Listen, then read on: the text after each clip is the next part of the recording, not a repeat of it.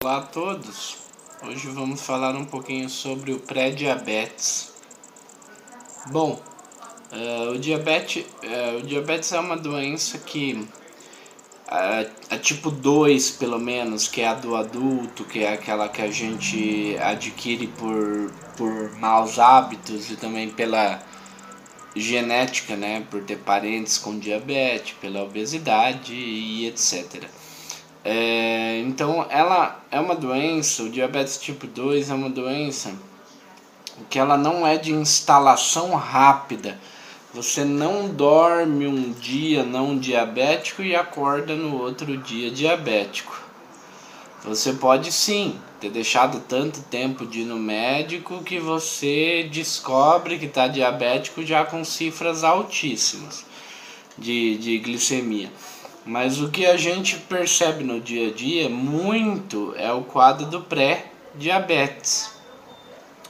Esse pré-diabetes, é, antigamente a gente chamava de resistência à insulina, ou má tolerância ou intolerância à glicose.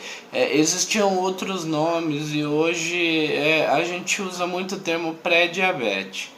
É, Pré-diabetes quer dizer aqueles valores de glicemia ou de hemoglobina glicada ou do teste oral de tolerância à glicose, que é quando a gente toma aquele, aquele copinho com, com açúcar, alterados, porém ainda não no valor para fazer o diagnóstico de diabetes. É, como eu disse, o diabetes é uma doença que ela vai se instalando aos poucos. E talvez o pré-diabetes seja quando você põe um pezinho já para ser diabético.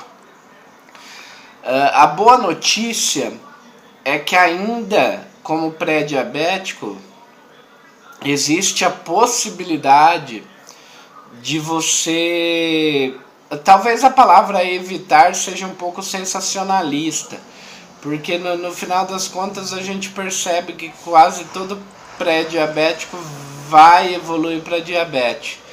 Mas é diferente é, a gente diagnosticar um diabetes tipo 2 em um paciente de 40 anos do que a gente diagnosticar num de 65 anos.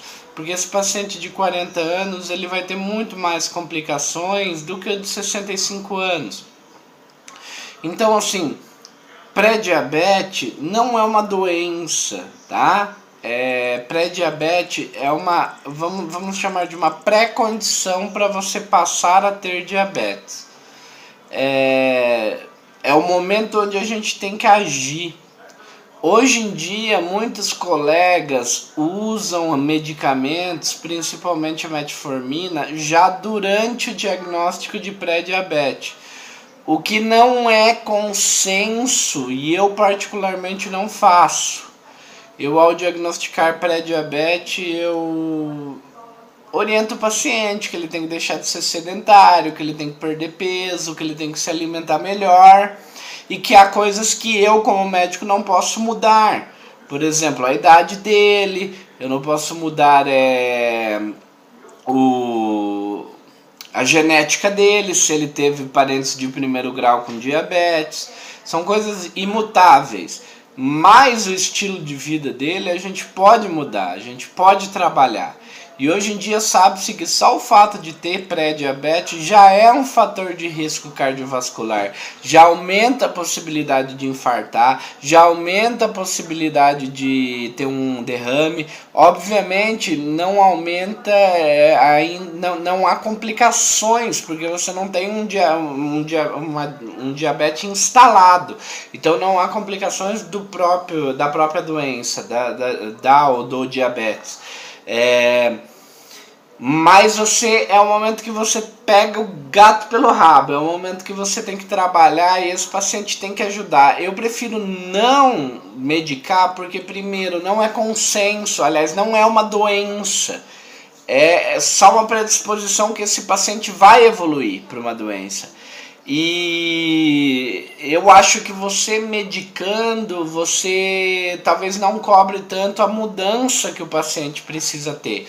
Então eu nesses casos prefiro orientar a mudança, a perda de peso, orientar o, o, o, a, o, deixar de ser sedentário, orientar a comer melhor e dentro de seis meses ver de novo essa glicemia, tá alterada, vamos tentar mudar um pouquinho. Fez diabetes? Beleza, hora de começar a tomar remédio, não há dúvida. Agora, se eu consigo normalizar ou manter em, valores pré-diabéticos desse paciente por 10 ou 15 anos, isso é um ganho muito importante para o paciente, porque ele vai ganhar 10 ou 15 anos livre de uma doença que é uma doença crônica. Então, assim, eu não concordo, apesar de eu não concordar muito com os colegas que, que dão remédio, não é consenso. Eu prefiro não medicar. Eu não vejo por que você gerar efeitos colaterais num quadro que, se você orientar bem o paciente, ele vai ganhar mais uns anos de vida sem a doença, sem o diabetes. Então, assim, pré-diabetes é uma coisa muito comum. Eu no consultório vejo vários todo dia. É, e é aquela glicemia que não ainda atinge os valores para a gente diagnosticar diabetes, mas ela já está ali batendo na porta, ela está entre um valor e outro muito próximo ao que é diabetes. E a tendência a se transformar em diabetes é muito grande. Então a hora da gente agir é, é, é, a, é, a, é a nossa última chance de agir. E Igual eu falei, fatores genéticos eu não mudo, sexo da pessoa eu não consigo mudar, genética da pessoa de. de é, genética da pessoa de ter parentes é, de primeiro grau com, com a doença, não consigo mudar. A idade dela, né? Acho que eu já falei. Mas o, o que eu posso mudar são os hábitos de vida. E se eu conseguir mudar, eu consigo anos livres sem a doença.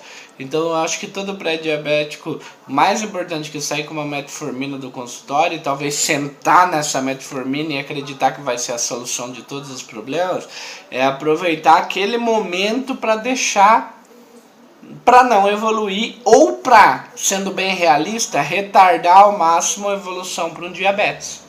Tá bom? Muito obrigado.